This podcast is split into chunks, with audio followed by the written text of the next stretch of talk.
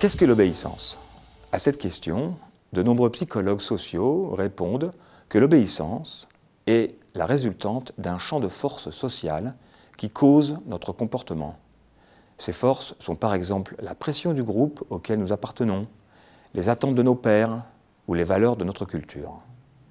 Cette perspective déterministe du comportement est bien acceptée dans les écoles de management, en particulier par les chercheurs en culture organisationnelle.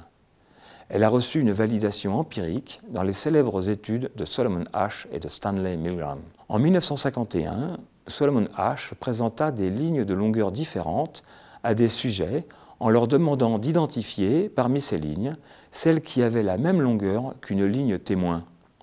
Une tâche très facile que les sujets réussissaient sans problème lorsqu'ils étaient seuls, mais qu'ils devenaient incapables de faire correctement lorsqu'ils étaient entourés de personnes indiquant volontairement une mauvaise réponse. Plus inquiétant, Stanley Milgram montra en 1963 que des personnes apparemment normales étaient prêtes à électrocuter mortellement des inconnus lorsqu'ils recevaient l'instruction de le faire par un chercheur en blouse blanche sous le prétexte de faire avancer la compréhension de la mémoire. Mais faut-il vraiment accepter les résultats des études de H et de Milgram comme preuve irréfutable que notre obéissance est causée par des forces irrésistibles?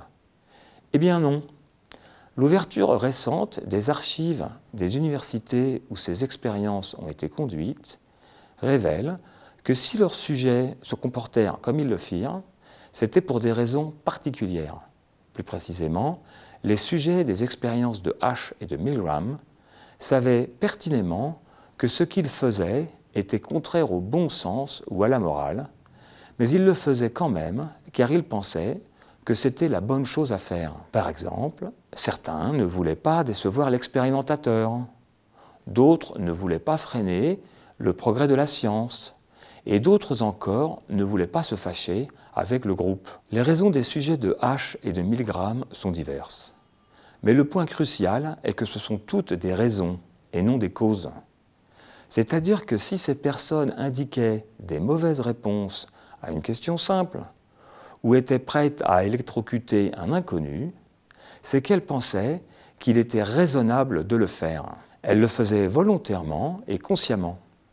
Il est inutile de faire appel à des forces sociales dont elles seraient les victimes passives pour expliquer leur obéissance. En résumé, pourquoi obéissons-nous?